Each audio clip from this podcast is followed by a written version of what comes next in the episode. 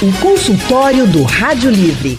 Faça a sua consulta pelo telefone 3421 3148. Na internet www.radiojornal.com.br. Rádio Livre. Boa tarde, doutores. Boa tarde, doutor Dimas Antunes. Muito obrigada por estar no nosso consultório. Boa tarde, Anne. Boa tarde, Leandro. Boa tarde, doutor Dimas. Boa tarde também, doutora Silvana Mello, que está aqui com a gente. Muito obrigada por estar aqui, viu, no nosso consultório. Boa tarde, Anne. Boa tarde, Leandro. Leandro. e um prazer encontrar aqui, é. doutor Dimas. Sejam bem-vindos. Sejam muito bem-vindos ao consultório do Rádio Livre. Hoje, o consultório do Rádio Livre vai tratar sobre saúde sexual do homem, porque muitos problemas e estereótipos também rodeiam o homem quando o assunto é sexo. Tema delicado para todo mundo, né? Muitos homens têm vergonha, não procuram os médicos, mas agora é a oportunidade de você tirar suas dúvidas aqui no nosso consultório. Pois é, doutor Dimas Antunes, gente, é urologista e membro da Associação Americana de Urologia e da Sociedade Internacional de Medicina Sexual e está aqui disponível para justamente tirar as dúvidas e dar orientações também, né, Leandro? Pois é, quem está aqui também junto com a gente é a sexóloga e membro da Sociedade Brasileira de Estudos em Sexualidade Humana, Silvana Mello. Aí, a gente deixa disponível aqui para você o painel interativo que já estão chegando perguntas desde o início do Rádio Livre.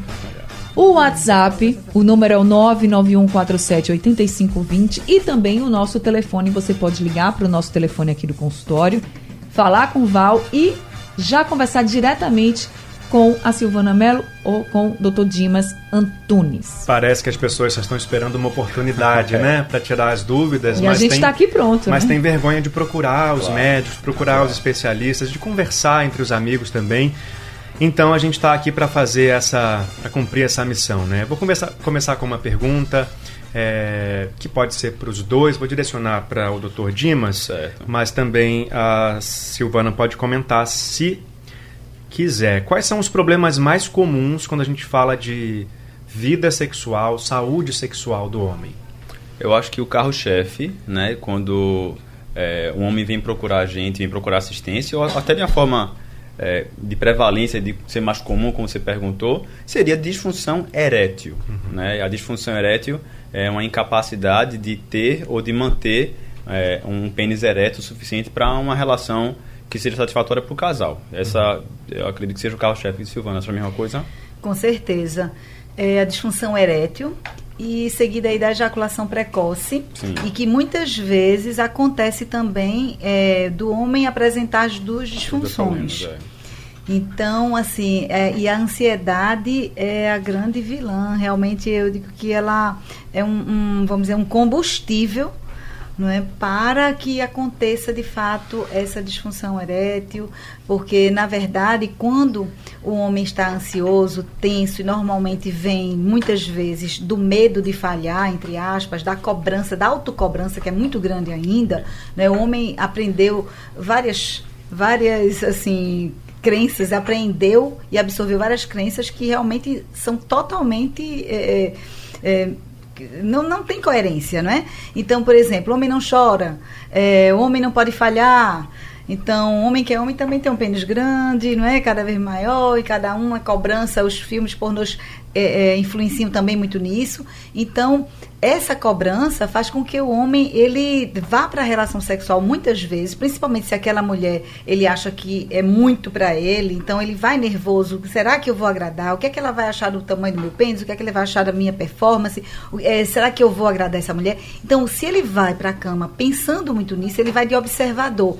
Ele assume o papel de observador e por conta disso, vem ansiedade, tensão e fabrica adrenalina. Depois a gente fala mais sobre isso. E a gente vai falar sobre tudo isso mesmo aqui no consultório, porque a doutora Ivan, Silvana, ela já deu aí, já falou de vários problemas, né? Porque essa história da síndrome do pênis pequeno é algo também muito comum é. entre os homens. Agora, como o senhor começou com a disfunção erétil, que é essa questão da de incapacidade de ter uma ereção ou de manter essa ereção, eu queria que o senhor falasse, por exemplo, isso pode acontecer com qualquer homem, como a, a doutora Silvana que falou, que essa questão de falhar é muito. Uhum. um medo muito grande do homem. Isso. Então, o homem ele pode ter um episódio ou outro de um problema de ereção e mesmo assim ele não ter o problema, a doença da disfunção erétil, eu queria saber, por exemplo, quantos episódios seriam necessários para que o médico dissesse, ó, oh, você realmente, a partir de agora, você está sofrendo com a disfunção erétil?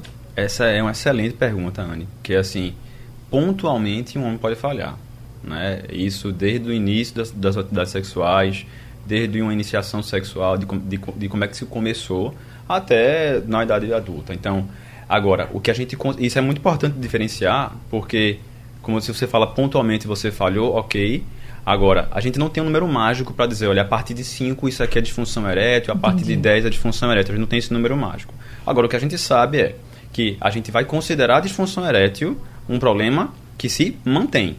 Né? Boa parte dos homens que pro, me procuram, procuram Silvano, por uma questão de disfunção erétil, não está conseguindo comparecer, não está conseguindo ter a relação sexual, ele nota isso, ele vem apresentando de pelo menos meses. Né? Então, se ele pontualmente falhou, ele não costuma procurar assistência, porque ele sabe, ah, não, ok, isso pode acontecer, foi porque eu bebi demais, foi porque eu estava nervoso, por causa disso, por causa daquilo.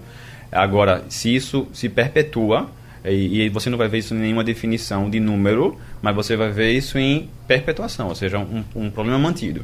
Né? Existem causas diferentes para a disfunção erétil e em relação à prevalência, ou seja, o quanto isso é comum, é sim bem comum. Né? A gente tem números que variam, é, dependendo da população estudada, algo em torno de 20% da população, ela tende a aumentar com a idade, mas, mas ela existe um número de algo de 17% na população jovem por outras razões. Geralmente o paciente jovem, o paciente que apresenta uma disfunção erétil é, é mais jovem e principalmente de início súbito, tende a ser de causa psicogênica, de causa psicológica. Um problema no trabalho, um problema no relacionamento. Isso mais jovem. Isso geralmente no paciente mais jovem, tá certo? Então, assim, é óbvio que a gente não vai prejugar, vai dar um diagnóstico de cara, mas geralmente é aquele paciente que procura a gente. Paciente jovem, e com disfunção erétil de início súbito, começou mais, mais ou menos do nada, a não ser que tenha tido um trauma físico a gente vai considerar, vai rastrear todos os problemas orgânicos que são possíveis, posso falar, vou falar sobre eles. Sim. É, mas a gente tende, vai, vai tentar zerar isso em relação a, aos fatores orgânicos, o erro com a máquina, e, e, vai precisar muito do acompanhamento do pessoal da psicologia. Então, é, essa parceria do urologista, do médico com a psicóloga é fundamental, principalmente nesse tipo de paciente. É óbvio que boa parte dos pacientes que apresentam disfunção erétil de causa não exclusivamente psicológica, ele pode apresentar o que a chama de disfunção erétil mista. Ou seja, ele tem um arcabouço orgânico, ele tem alguma coisa errada com o corpo dele, realmente de verdade, vou falar quais são esses pontos, e uma coisa começa a puxar a outra, quer dizer, ele começa a ter uma queda de performance, não só porque ele tem um problema funcional do corpo dele, mas como aquilo começa a puxar, né, é uma coisa puxando, entrando num ciclo vicioso ruim. E aí a má performance sexual e os demais problemas que isso pode acontecer. O Dr. Dimas falou sobre esse problema nos jovens e citou a iniciação sexual como uma possível causa né, do problema, porque mexe com o emocional. Exato. Então eu vou perguntar aqui para a Silvana qual é, é o procedimento? O que, que a gente tem que conversar? A partir de qual idade se deve falar sobre sexo com os meninos? Para que eles não tenham esse trauma na iniciação sexual e, não po e possam, então, evitar esses problemas no futuro. Olha só, a educação sexual é, é fundamental, é, tanto para o menino como para a menina. É, então, qual a idade? Não temos uma idade assim, X, mas é muito importante que desde muito cedo é, os pais, eles abram, eles criem esse canal de comunicação para que esse filho se sinta à vontade de falar sobre qualquer assunto, inclusive as dúvidas sexuais que vão surgir, sim, e surgem desde pequenininho, porque ouvi falar e hoje você tem aí as mídias sociais, a televisão, então assim, sempre vão ouvir falar. Então, é natural que a criança sinta curiosidade. Agora, é indicado que o pai esteja sempre, o pai, a mãe, os pais estejam abertos a essa conversa e, antes de sair respondendo sabe? Assim, muitas vezes a criança quer saber apenas. É, tem uma piada que o Marcos Ribeiro conta, até no livro dele, assim, que a, a criança chega para a mãe e faz: Mãe, o que é, que é sexo? O que é sexo? Aí sabe, primeiro fica daquele, sabe, foge o sangue, fica nervosa, gagueja, e aí vai dar uma aula toda de anatomia, biologia, etc, etc. Mas aí tá, entendeu? Sim, mas é porque eu só quero saber o que é que eu coloco aqui. Marco, mas tem aqui masculino e feminino, aí já vem. Um questionário. Um questionário. né? Mas aí, veja, é, na verdade, é quando a criança perguntar, primeiro, procure saber o que é que de fato ela quer saber com aquilo. Então, o que é que você já sabe sobre o assunto? É, e aí você vai perceber o que é que ela está querendo e responder apenas aquilo que ela quer saber realmente. Agora, pegando como gancho aí, só para o doutor Dimas, que a gente tem que ir para o intervalo, mas, doutor Dimas, certo, a gente tem aí essa iniciação, pelo menos a curiosidade, né? Como é, o Leandro é, falou. O Leandro falou é. Mas em que momento esse menino, esse adolescente, esse jovem deve ir a um urologista? Porque a mulher deve ir ao ginecologista muito cedo, né? E a gente já é muito formada para isso. Assim, você vai cedo para o médico especialista na mulher. Mas e o homem? O homem nem gosta de procurar médico. Exato, mas, é. neste caso, qual, qual, seria a idade aí que ele deveria ir? Só complementando, se a Anne me permite a pergunta, é, frisar né, a importância de é, a saída ao médico ainda na adolescência, né, na idade que o senhor vai falar para a gente que é adequada e que isso pode evitar esses problemas no Exato, futuro, né? É, exatamente.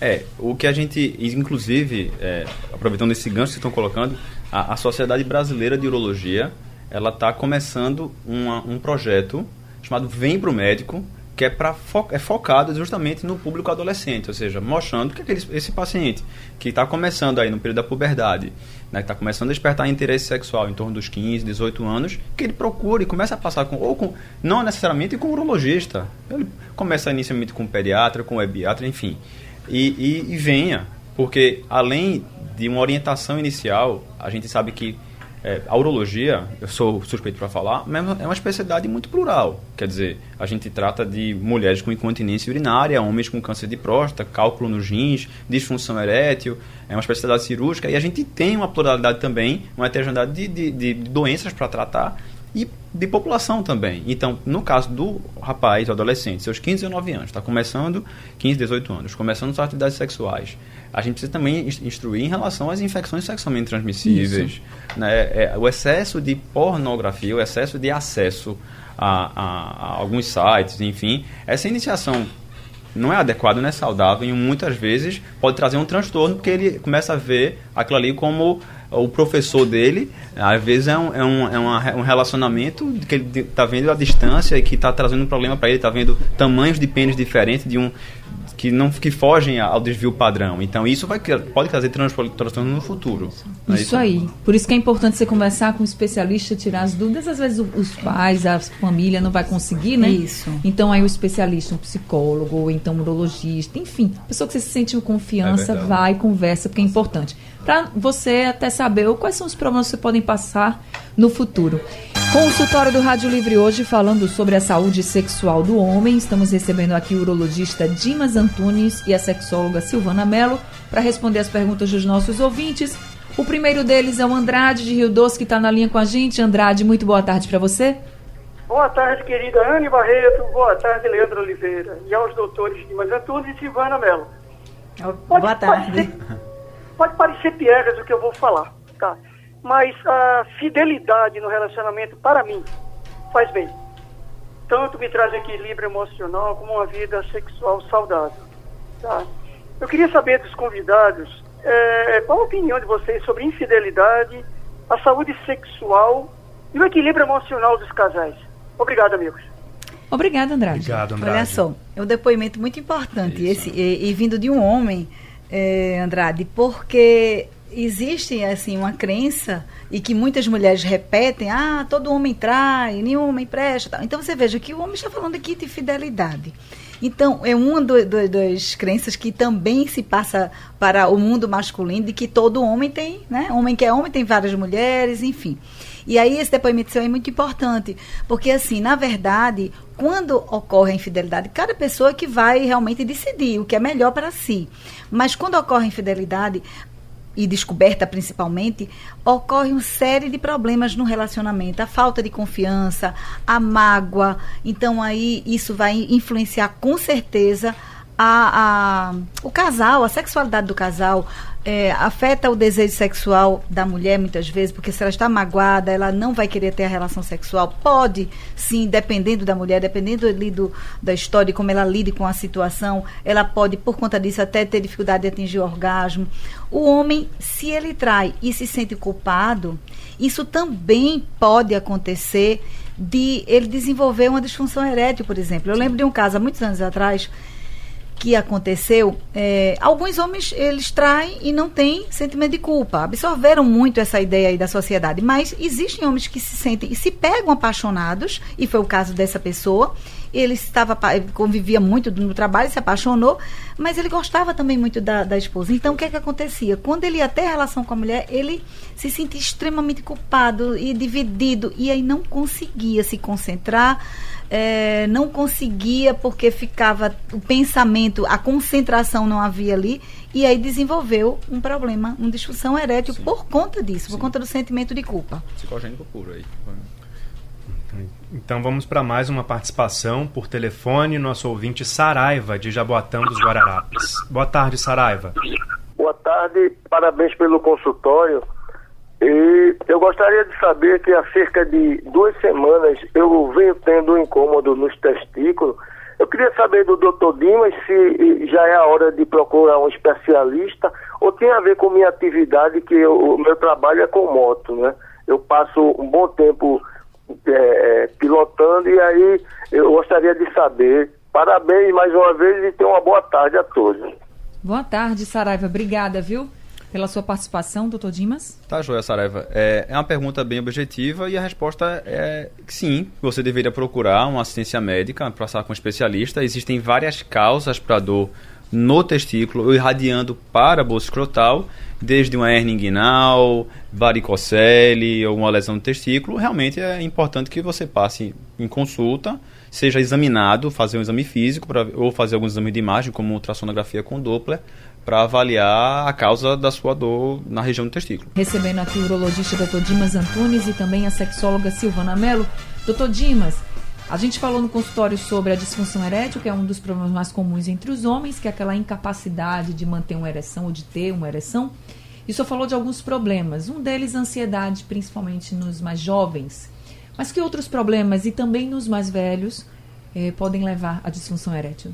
Joia, então assim, quando a gente começa a avaliação de um paciente que chega com essa queixa de disfunção erétil no consultório, a gente tenta, na historinha do paciente, no exame físico, com alguns exames, a gente vai tentar identificar o que a gente chama de fatores orgânicos para disfunção erétil, ou seja, onde é que está o erro na máquina. Pensando só na máquina, tá certo? A gente sabe que ela pode ser psicogênica e muitas vezes ela é mista. Mas pensando só na máquina, a gente tem cinco grandes pilares de onde pode estar tá o erro. Só um detalhe, quando o doutor fala pensando só na máquina, é só no corpo, tá, só gente? No corpo. Pensando só no corpo. Só no corpo. nosso corpo é uma máquina. Só nosso corpo, é. só no corpo. Então é o seguinte, os cinco pilares são, número um, disfunção erétil de causa arterial ou vasculogênica. E aí a, a grande, o grande sinal que a gente tem que ter é que todos os fatores de risco para um infarto, para um derrame, são fatores de risco também para disfunção erétil. A disfunção erétil pode ser a primeira manifestação de que os vasos estão entupidos. Uma artéria tão fina quanto uma artéria peniana pode ficar tão entupida ou até mais rápido que uma artéria coronariana. Então, diabetes, hipertensão, colesterol aumentado, triglicerídeo aumentado, sedentarismo, tabagismo são fortes fatores de risco para a disfunção erétil. Então, essa é a vasculogênica. O segundo fator de erro né, da máquina, mais uma vez, do nosso corpo, é o pênis propriamente dito, ou seja, existem algumas doenças que podem afetar a estrutura peniana. Uma delas, um paciente que tem uma ereção muito prolongada por mais de 3 horas, chamado de priapismo, pode causar um problema na estrutura do pênis. É, existe uma doença que leva a um, um, encurtamento e é uma curvatura peniana. Geralmente ela cursa inicialmente com ereções dolorosas, chamada de doença de Peyronie, que leva a uma curvatura do pênis. É, e existem outros problemas que levam é, é, a, estrutura, a, estrutura, a estrutura do pênis ficar alterada. O terceiro erro na máquina é hormonal.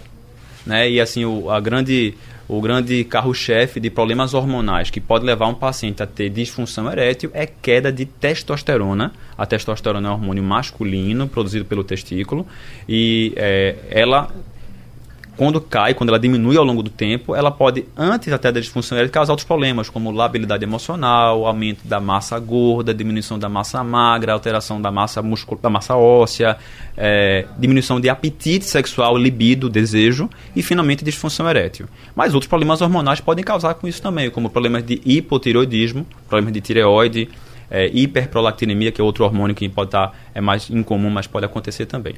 O quarto erro na máquina é medicamentoso. Algumas medicações, às vezes que não tem nada a ver com nem nada do ponto de vista urológico, elas podem causar ou podem piorar uma disfunção erétil. Algumas medicações para hipertensão, algumas medicações para depressão, algumas medicações para tratamento de outras condições, como queda de cabelo, como finasterida, por exemplo, pode causar também esses problemas. Remédio para emagrecer também? Alguns remédios para emagrecer também podem cursar com isso, tá certo? É importante, quando a gente vai conversar com o paciente, é, a gente vai lá, tá circulando, opa, tem um negocinho aqui, tem outro negocinho aqui, então a gente vai vira detetive nessa hora para ver o que, é que a gente pode descobrir e óbvio, eu não vou proscrever a medicação, não vou cortar a medicação do paciente, primeiro eu vou pedir, olha, converse com um colega que prescreveu e pergunte se é possível uma outra opção terapêutica, né? E, finalmente, neurogênica, neurológica. É, problemas neurológicos podem levar à disfunção erétil. Então, um paciente diabetes, por exemplo, pode, pode dar o que a gente chama de neuropatia diabética. O paciente diabético, muitas vezes, ele tem desejo, ele tem apetite sexual, ele tem libido. No entanto, por um problema, o, o excesso de açúcar no sangue pode entre aspas, corroer a inervação da ereção e levar o paciente a uma disfunção erétil pelo diabetes. Mas outros problemas, AVC, a Parkinson, Alzheimer, qualquer problema neurológico pode levar à disfunção erétil também. Por tá isso certo? que é muito importante quando o paciente está no consultório, né, doutor, falar toda a verdade, Todo, não ter vergonha, né, para que o médico possa então dar o diagnóstico mais certo e mais rápido possível. Exatamente. A gente tem um ouvinte na linha para participar da nossa conversa, é o Jaziel de Beberibe. Boa tarde, Jaziel.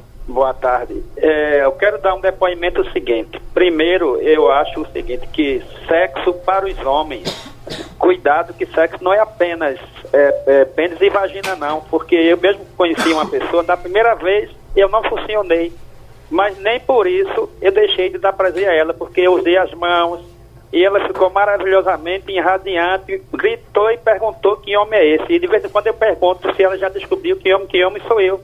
Porque eu não usei o pênis porque não consegui na hora, travei, mas eu fiz outros carinhos nela e ela saiu satisfeita. Agora, minha pergunta é se alguma doença é, sexualmente transmissível pode chegar a causar disfunção ereta. Obrigado, Jaziel, pela pergunta. Bom, é interessante, Jaziel, o que você colocou aí no início, que é bom reforçar que relação sexual, ela não é apenas a penetração a penetração ela faz parte do todo. E é, muitas vezes a mulher ela sente muito mais prazer nessas preliminares no estímulo clitóris do que com a, a própria a penetração. penetração. Precisa desse estímulo anterior. E o homem nós falamos que ele é muito genitalizado.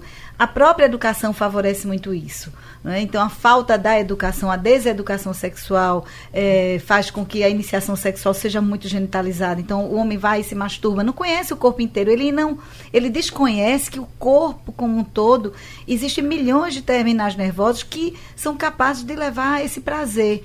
Então, ele vai começar a iniciar a vida sexual dele, a descoberta através da masturbação é direto lá no pênis.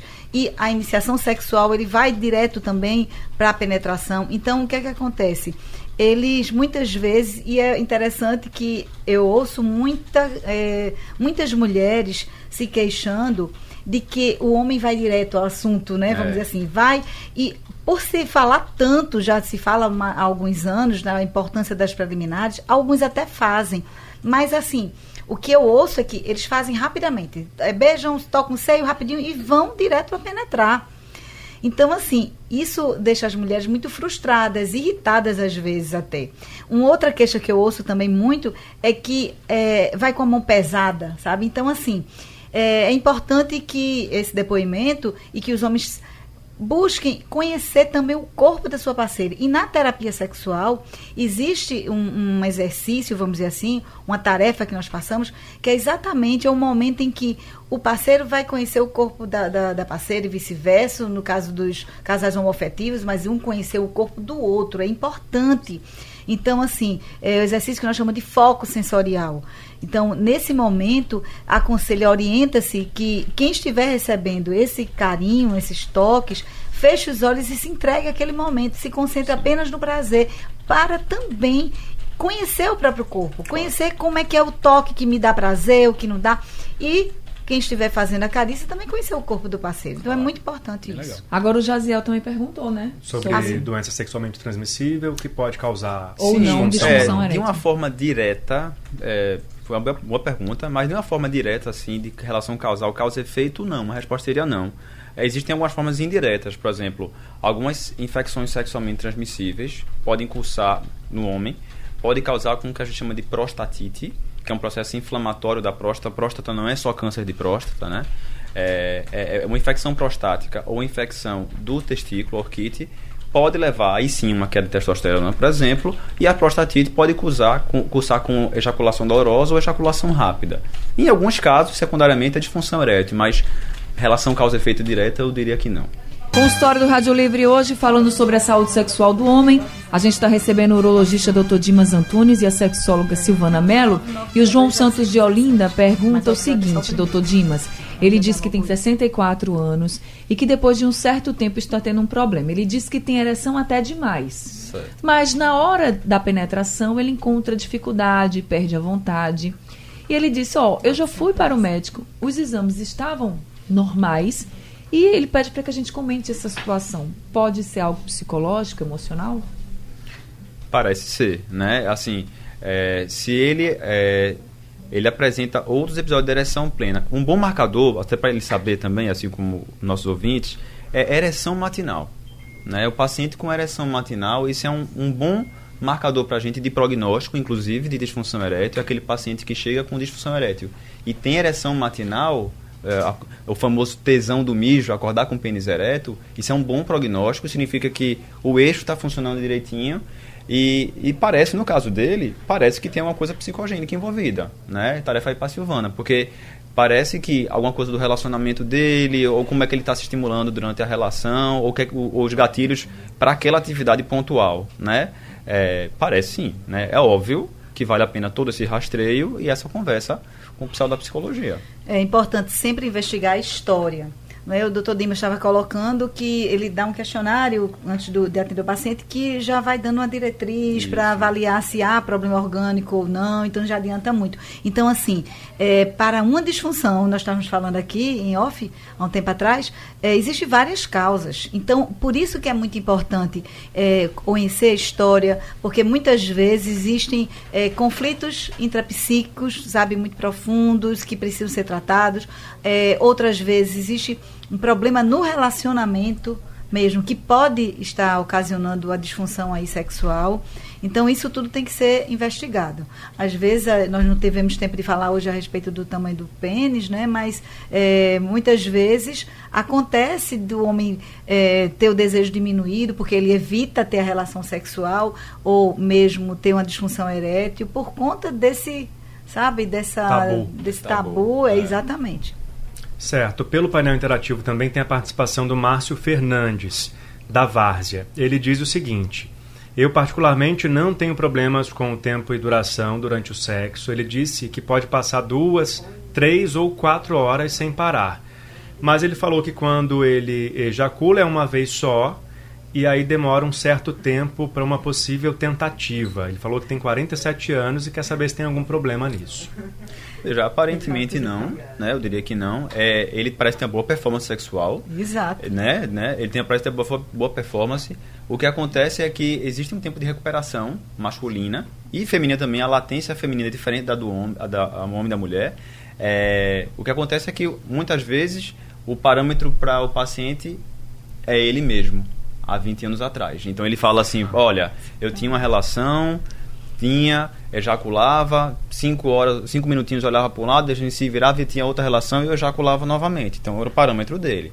O que acontece muitas vezes com o paciente, o ejaculador rápido, por exemplo, é que é, se antes ele, ele, se ele sempre foi um ejaculador rápido e antes ele tinha três ejaculações naquela noite, com 58 anos, com 60 anos, aquela é a relação da semana muitas vezes.